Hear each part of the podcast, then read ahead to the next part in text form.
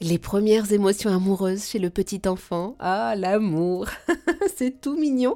C'est aussi parfois déconcertant. Pour en parler, pour nous conseiller, avec nous, Stéphanie Couturier, psychomotricienne et sophrologue de formation.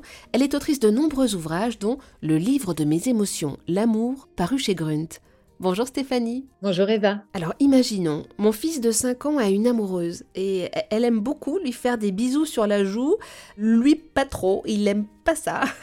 Et, moi non plus, je dois bien l'admettre.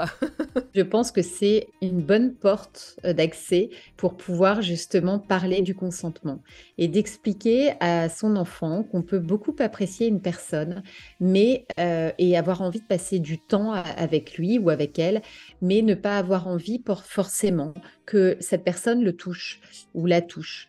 Et donc, ça peut être juste prendre la main ou même euh, parfois, c'est. Euh, c'est je, sais que j'ai une, petite patiente, il y a un, petit copain dans sa classe qui est très tactile et qui aime beaucoup euh, caresser les joues. Et elle, elle déteste ça. Elle déteste être caressée comme ça. Et donc, c'est de lui expliquer aussi, d'expliquer que on peut ne pas avoir envie d'être touché, d'être caressé ou d'avoir même un bisou sans pour autant ne pas être ami avec cette personne ou même sans pour autant être amoureux. On peut être amoureux et ne pas avoir envie de, bisous. Et c'est normal et surtout expliquer que c'est important de le dire. C'est là où les parents doivent faire très attention. Je pense qu'aujourd'hui, les choses changent, mais pendant très longtemps, on obligeait les enfants à embrasser, à dire bonjour et à embrasser mmh. les adultes. Ça, il faut que ça s'arrête. On n'est pas obligé et il ne faut pas forcer un enfant à embrasser euh, qui que ce soit parce qu'en réalité, on embrasse quelqu'un si on en a envie, si on en a le désir, soit. Et, et justement, c'est pas juste soi, c'est il faut en avoir le désir et il faut s'assurer que ce désir est partagé. C'est pareil pour nos enfants et c'est ça qu'il faut apprendre à nos enfants. C'est il faut que ça te fasse plaisir et il faut que tu demandes si ça fait plaisir aussi à ton copain ou à ta copine. Est-ce que tu, elle veut bien ou il veut bien euh, que tu lui fasses un bisou et pas juste bien vouloir, mais est-ce que ça lui ferait plaisir? Parce que en réalité, euh, il y a des enfants qui n'osent pas dire non. Quand on demande, tu veux bien que je te fasse un bisou? Il y a des enfants qui ne vont pas avoir envie, mais qui ne vont pas oser dire non. Ils veulent faire plaisir, ils vont ou dire oui ou dire ne rien dire. Et ça laisse la porte, justement, dans le consentement. Il y a aussi cet aspect, euh, il y a demander, mais il y a beaucoup d'enfants, ou même de personnes, hein, qui n'osent pas dire non. Et c'est quelque part un faux consentement. C'est un consentement qui paraît possible, en tout cas partagé à l'autre, et qui en réalité n'est pas ressenti et qui n'était pas un vrai consentement. Et c'est là où est la limite et où est la difficulté dans le consentement, mais il faut bien l'expliquer à son enfant. C'est ce que certains adultes appellent la zone grise, il me semble. Tout à fait, mmh. exactement. Et cette zone grise, il faut réussir avec nos mots, euh, de façon très très simple, de, à l'expliquer à nos enfants. Et comment j'explique, Stéphanie Couturier, à mon fils qu'il n'a pas le droit d'être amoureux de sa maman? C'est pas tant qu'il n'a pas le droit, c'est plus que c'est normal d'aimer ses parents très très fort. Et euh, c'est aussi normal parfois d'avoir de les aimer tellement fort qu'on a envie qu'ils soient juste pour nous. Mais que la réalité c'est que si les enfants sont là c'est qu'il y a un amour euh, qui est euh, qui est très très fort et qui a permis à nos enfants d'arriver. Et c'est l'amour entre les parents. Et donc cet amour là c'est-à-dire que quand il y a le dit justement, c'est qu'un des parents devient problématique pour, euh, pour un des enfants.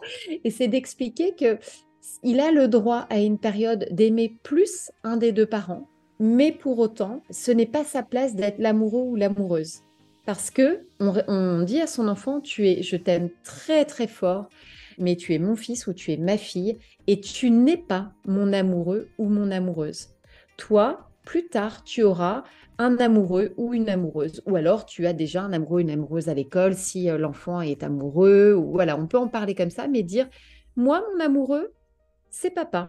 Ou moi, mon amoureuse, c'est maman. Ou c'est, euh, voilà, si euh, je, là, je pars dans un schéma classique, mais ça peut être mmh moi, mon amoureuse, c'est partir. Enfin, je pense aussi aux couples de femmes et aux couples d'hommes. Et c'est mmh important de remettre le couple systématiquement bien en place et de ne pas glisser dans quelque chose qui pourrait semer le trouble, le doute chez l'enfant. On évite d'embrasser ses enfants sur la bouche. C'est son amoureux, enfin c'est son conjoint qu'on va embrasser sur la bouche. Son enfant, on l'embrasse sur la joue, on lui fait des poutous, on est on va avoir une autre forme de tendresse, mais c'est bien de garder en fait ce qui est spécifique à son couple pour son couple. Et ça c'est vraiment important pour l'enfant, pour ne pas semer euh, de troubles et parfois de jalousie euh, qui n'a pas lieu d'être, euh, enfin qui a lieu d'être parce que c'est la période d'Oedipienne, mais qui n'a pas lieu d'être dans le schéma familial. Et c'est là où le parent a un travail à faire, c'est de remettre aussi le contexte de, des générations. Ça, c'est très très important parce que ça permet aussi à de protéger nos enfants pour euh, justement euh, tout abus euh, possible autre. C'est vrai qu'il y a un émerveillement de la part des parents, un ravissement autour des premiers amours, ceux de la, de la toute petite enfance. Mais à partir de 6 ans, il y a comme une inquiétude latente qui apparaît. Alors, il y a quelque chose de cet ordre-là, puisque quand les enfants sont tout petits, on ne va pas penser à mal. On va penser que notre enfant est protégé, c'est un amour qui ne peut pas être dangereux d'une quelconque façon, qui, va rester très, euh, euh, justement, très enfantin, très idéalisé, ou euh, juste regarder et passer du temps avec son petit copain ou sa petite copine. C'est ça l'amour. Et il ne va pas y avoir de gestes déplacés.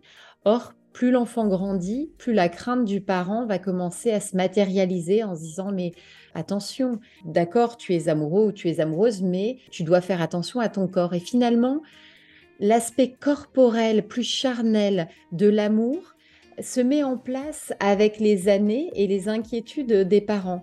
Et c'est pour ça que c'est un aspect qui est très important et l'aspect euh, justement du consentement et de la protection de soi et de son corps est primordial. Mais on commence à en parler aussi tout petit. Alors tout petit, on va le dire avec des mots simples, mais euh, cette zone grise dont on parlait tout à l'heure, c'est important de pouvoir expliquer que parfois, on croit que la personne est d'accord, mais c'est juste qu'elle n'a pas osé dire non. Et ça, c'est important de le dire. Et de dire, si toi, tu n'oses pas dire non, peut-être que tu peux le dire différemment. Dire que tu n'as pas de plaisir ou ça te ferait pas plaisir de faire ça ou euh, si tu ne te sens pas à l'aise, surtout il faut que tu en parles. Il faut que tu en parles aux adultes, il faut en parler autour de toi.